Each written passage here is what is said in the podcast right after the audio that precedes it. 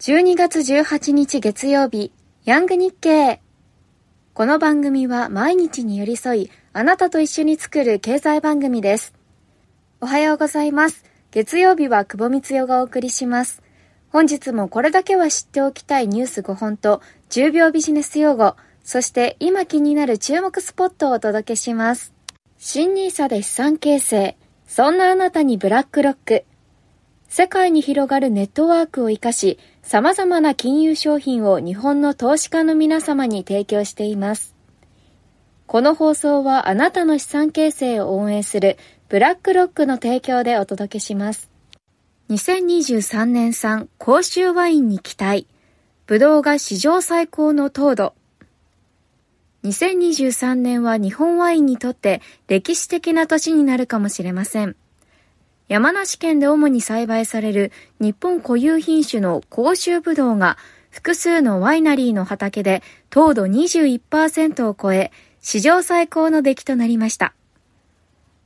甲州で作る甲州ワインは近年、国際コンクールでも受賞が相次ぐようになりましたが、23年ヴィンテージによって世界でさらに飛躍する可能性があります。BYD EV 輸出構成の登竜門に日本。狙う年3万台体制。電気自動車 EV 大手、中国の BYD が日本市場の開拓へ投資を増やしています。オンライン販売ではなく、あえて100点体制や EV 整備士の育成を主導します。日本市場は輸入車が1割に満たず、日本勢のハイブリッド車や軽が強いです。BYD は国際競争力の高い日本車の牙城で顧客サービスの知見を得て世界展開を広げる登竜門にします。東京都グリーン水素に力民間に全額補助や熱供給活用東京都が再生可能エネルギーを活用して製造するグリーン水素の普及に乗り出します。2024年度から臨海部の青海地区でグリーン水素を熱供給や発電に使います。工場などがグリーン水素の製造装置を購入する費用を全額補助するモデル事業も始めました。オフィス賃料、増額改定4年ぶり増、23年森ビル調査。森ビルは14日、2023年の東京23区のオフィス需要調査を発表しました。直近の賃料改定で増額した割合は4年ぶりに上昇しました。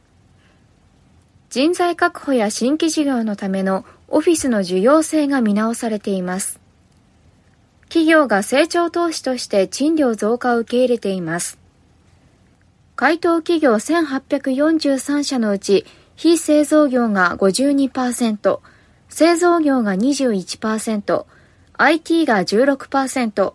金融が8%などと続きました。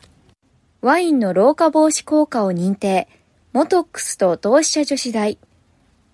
種類専門商社のモトックスは14日、同志社女子大と共同でワインの高等化作用について研究測定すると発表しました。一部のワインは体内のタンパク質と糖を結びつきにくくして血管や骨の老化を遅らせる効果があると見ており、銘柄ごとに認定して来年2月から商品に順次表示したい考えです。ここで10秒ビジネス用語のコーナーです。日経電子版から拾ったヤングなあなたが知っておきたい言葉は国の基金。チェックしておきましょう。必要額があらかじめ見込みにくく、単年度の予算計上が難しい特定の事業などのために国が積み立てている資金です。独立行政法人や公益法人などが国から交付された補助金を他の財産と分けて管理します。国の予算に金額を計上して新規に設置したり、既存の基金に積み増ししたりします。国だけでなく地方自治体が保有する例もあります。以上が今日知っておきたい用語、国の基金の説明でした。ニュースで見かけたらチェックしてみてください。今気になる注目スポットのコーナーです。私、久保光代が気になった注目の新スポットをご紹介します。今回ご紹介するのは埼玉新都心駅で稼働した放送音量自動制御システムです。埼玉新都心駅コンコースにおいて12月11日からこのシステムを本格稼働させました。JR 東日本とパナソニックコネクトでは誰もが聞き取りやすい放送装置、放送音量自動制御システムを開発しました。このシステムでは周囲の騒音をリアルタイムで集音し、お客様が常に聞き取りやすい放送となるように、放送音量を自動で調整するシステムです。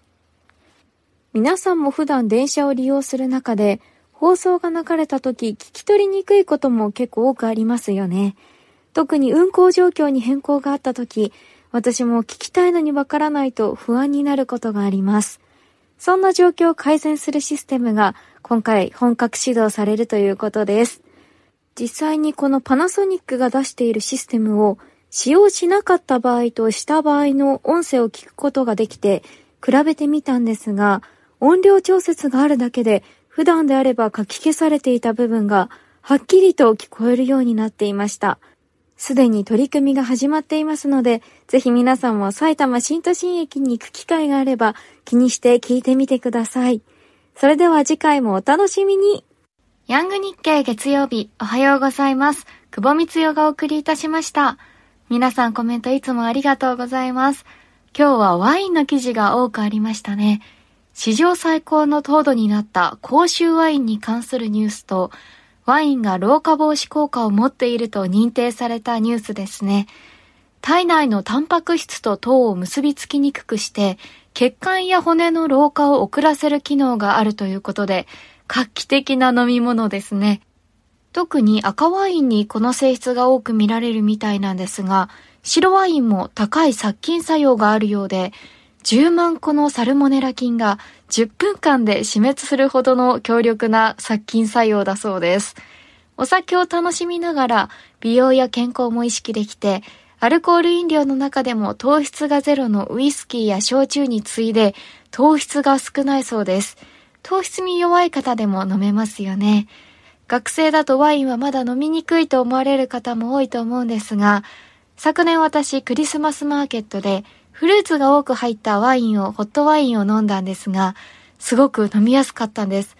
ワインが苦手な方でも飲みやすくなる工夫が、レシピがかなりあるので、ぜひ皆さんもチャレンジしてみてください。今回の甲州ワインも甘さが際立ちそうなので、ぜひチェックしてみてください。さて、お伝えしたニュースは各ニュースのチャプターのリンクから詳細を読みいただけます。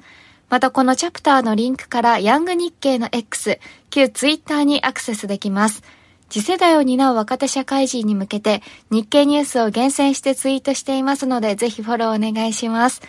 TikTok、Instagram もチェックしてみてください。それではまた来週お会いできることを楽しみにしております。あなたと作るヤング日経、月曜日は久保光代がお送りいたしました。それでは、いってらっしゃい。